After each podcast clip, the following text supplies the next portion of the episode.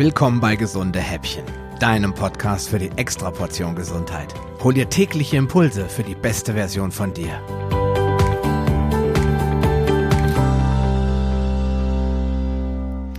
Ja, hallo und herzlich willkommen zu Gesunde Häppchen und der mittlerweile schon zehnten Episode. Ich habe ja schon echt wirklich krasse Dinge gehört, wenn es ums Abnehmen geht. Schließlich war ich ja auch mal recht korpulent, um es vorsichtig auszudrücken. Mein Spitzengewicht von 115 Kilo, das war so circa vor 14 Jahren, das äh, hat mir dann auch gereicht. Und ähm, da hatte ich nicht mal dicke Beine oder breite Schultern, sondern ich war einfach fett.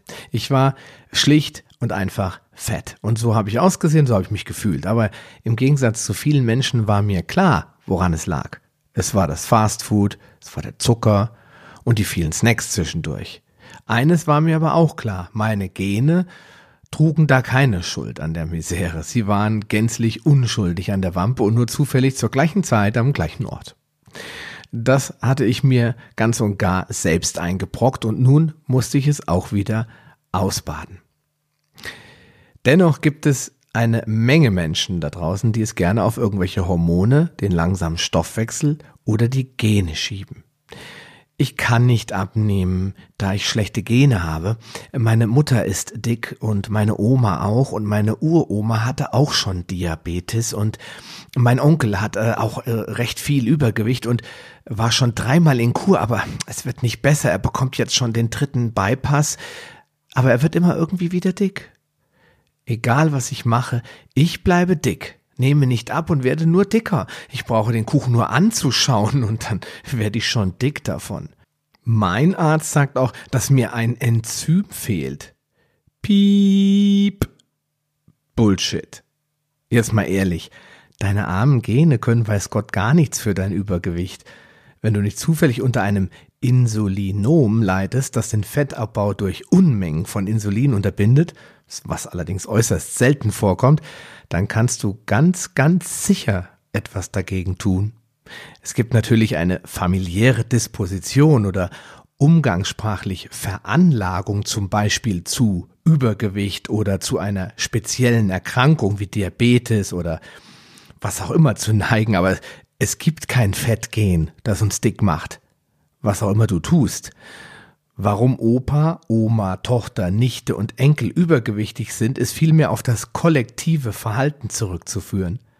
Wenn die ganze Familie Chips zum Fernsehen isst, wie soll da das jüngste Familienglied denn ausbrechen und schlank werden?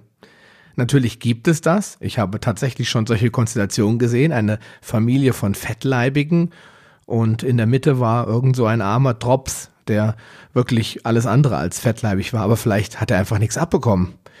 Ja, der zweite Grund sind Faktoren der Ernährung, zum Beispiel Insulinresistenz, die dazu führen, dass der Körper nicht mehr wirklich Fett abbaut.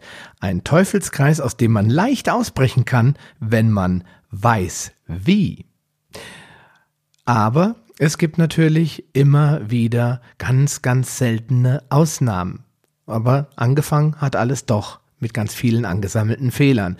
Wer nämlich an einer Autoimmunerkrankung leidet, wie Hashimoto oder Diabetes Typ 1 und dadurch Medikamente nehmen muss, kann durchaus unschuldig sein an seiner Misere, weil das Insulin, das dem Diabetiker gespritzt wird, ihn zwangsläufig dicker werden lässt. Er kann natürlich da etwas dran tun, indem er einfach ganz, ganz, ganz stark auf seine Kohlenhydrate achtet, sodass immer weniger Insulin von außen zugeführt werden muss. Aber wahrscheinlich kann er so ein bisschen Übergewicht einfach nicht verhindern. Wie er da hingekommen ist, das sei außer Frage gestellt. Das kann ich dir nicht beantworten, da die Forschung um Typ 1 Diabetes noch relativ dünn ist. Bei anderen Autoimmunerkrankungen ist aber vorher mal was passiert. Ja, da ist irgendwas falsch gelaufen. Ja, die zivilisatorischen Krankheiten haben ganz oft eine lange Vorgeschichte. Das werden wir in der heutigen Folge aber nicht abdecken können. Was ich dir aber schon morgen verraten werde, ist, wie zum Beispiel Kohlenhydrate dich fett machen können. Sie müssen es nicht, aber sie haben die Möglichkeit dazu, wenn du sie lässt. Alles weitere erfährst du dann in der Sendung morgen. Bis dahin, einen schönen Tag, bleib gesund, dein Sascha Röhler. Eine kleine Information habe ich noch für dich. Dieser Podcast ist Teil einer wachsenden Community, die sich regelmäßig in der Paleo Lounge Facebook-Gruppe austauscht. Wenn du Lust hast, mit dabei zu sein oder noch eine Menge Fragen, auf die du keine Antwort weißt, dann schließ dich uns an. Wir freuen uns, dich in unserer Mitte begrüßen zu dürfen. Den Link zur Gruppe findest du in den Show Notes sowie alle anderen wichtigen Informationen und weiterführenden Links. Geh am besten direkt auf palio-lounge.de slash gh und ergänze die entsprechende Nummer. So findest du zum Beispiel unter palio-lounge.de slash gh36 die Show Notes der Episode 36. Ein Archiv aller Podcast-Episoden findest du unter paleo-lounge.de slash gh. Damit du auch in Zukunft keine Folge mehr verpasst, solltest du diesen Podcast jetzt direkt abonnieren. Du findest ihn bei iTunes, Stitcher Radio, TuneIn, Podcast.de, Spotify und in Zukunft in vielen weiteren Podcast-Verzeichnissen. Und nun wünsche ich dir ganz viel Erfolg auf deiner Reise zur besten Version von dir. Bleib gesund, dein Sascha Röhler.